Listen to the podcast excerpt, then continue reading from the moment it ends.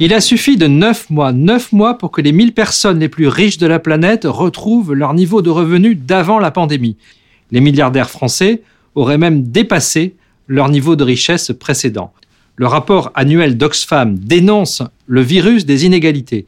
Mais comment renverser la vapeur? Peut-on remettre de l'équité? Spoiler, si on voulait revenir à la raison, on pourrait. Aux États-Unis, d'ailleurs, les choses commencent à bouger. Là-bas, le salaire minimal fédéral a été institué par Roosevelt, l'homme qui a tiré le pays de la Grande Dépression. Mais il n'a cessé de baisser de 1968 à aujourd'hui. Oui, depuis 1968. Savez-vous, par exemple, quel est le dernier président américain à avoir revalorisé le SMIC? Un démocrate, sans doute? Barack Obama? Bill Clinton, peut-être? Pas du tout. C'est George W. Bush en 2009. Or, que s'est-il passé depuis 2009 Eh bien, l'indice boursier des 500 plus grandes sociétés a plus que triplé. La moyenne des rémunérations des patrons des plus grandes sociétés a plus que doublé et l'inflation a encore rogné le pouvoir d'achat de ce SMIC. Mais Joe Biden reprend le flambeau et il remet Roosevelt à la mode. Il veut doubler ce salaire minimal fédéral. Les 7,25 dollars actuels c'est vrai, sont si bas que moins de 2% des travailleurs américains sont rémunérés à ce tarif horaire. Si Biden atteint son objectif, cela bénéficiera à 23 millions de personnes, soit un peu plus de 15% de la population active. L'impact serait alors visible et au passage, il serait politiquement significatif pour un président qui a pour objectif, on le sait, la reconquête des catégories populaires. Visiblement, les temps changent.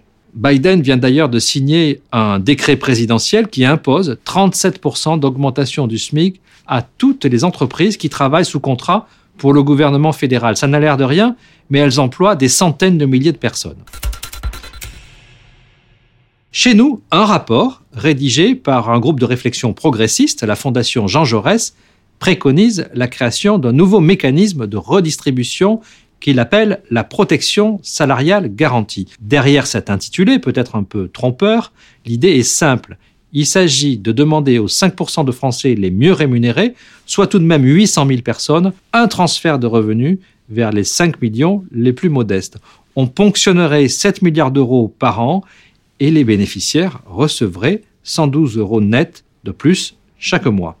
L'intérêt de cette mesure, outre son efficacité évidente, c'est qu'elle n'alourdirait pas la masse salariale. Donc, elle n'affaiblirait pas la compétitivité des entreprises. Et elle ne pèserait pas non plus sur la consommation. On attribue d'ailleurs la paternité de cette idée à un patron, Emmanuel Faber. Celui-ci aurait calculé que diminuer de 30% le salaire des 1% d'employés les mieux payés de Danone permettrait de doubler le salaire des 20% les moins bien payés. L'histoire ne dit pas si c'est pour ce genre d'idée hétérodoxe qu'Emmanuel Faber a été successivement nommé PDG de Danone, puis débarqué par les actionnaires. Depuis un an, deux députés socialistes, Dominique Potier et Boris Vallot, multiplient les tribunes et les propositions. Ils sont les auteurs d'une proposition de loi pour une limite décente des écarts de revenus qui a été déposé l'an dernier sur le bureau de l'Assemblée. Il y a dix ans déjà, un livre écrit par deux économistes qui sont par ailleurs des religieux, Cécile Renoir et Gaël Giraud, recommandait de limiter de 1 à 12 les écarts de revenus. C'est le facteur 12. L'article 1 de la proposition de loi socialiste apporte un élément nouveau. Il propose un mécanisme fiscal, un mécanisme très simple pour inciter les entreprises à mettre en œuvre ce facteur 12. Le Covid, rappelle d'ailleurs les députés, a rendu visible le caractère euh, vital des métiers les moins rémunérés. Du coup, ce débat, qui était largement méprisé, redevient politiquement possible.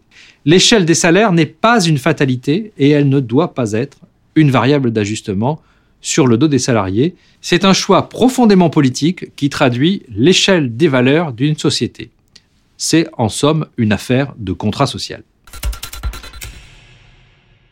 Dominique Potier a récemment repris le flambeau, il a rédigé une note de synthèse qui est vraiment très accessible. Il y a, explique-t-il, la face nord, celle de l'État-providence, avec sa politique de redistribution, qui contribue plus efficacement qu'on ne le dit à réduire les inégalités primaires.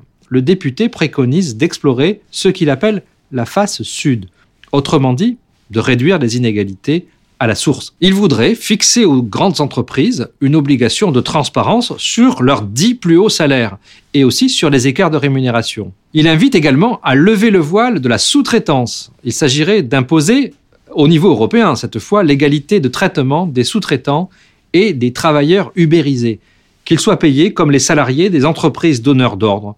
Eh bien, ce serait une vraie grande réforme.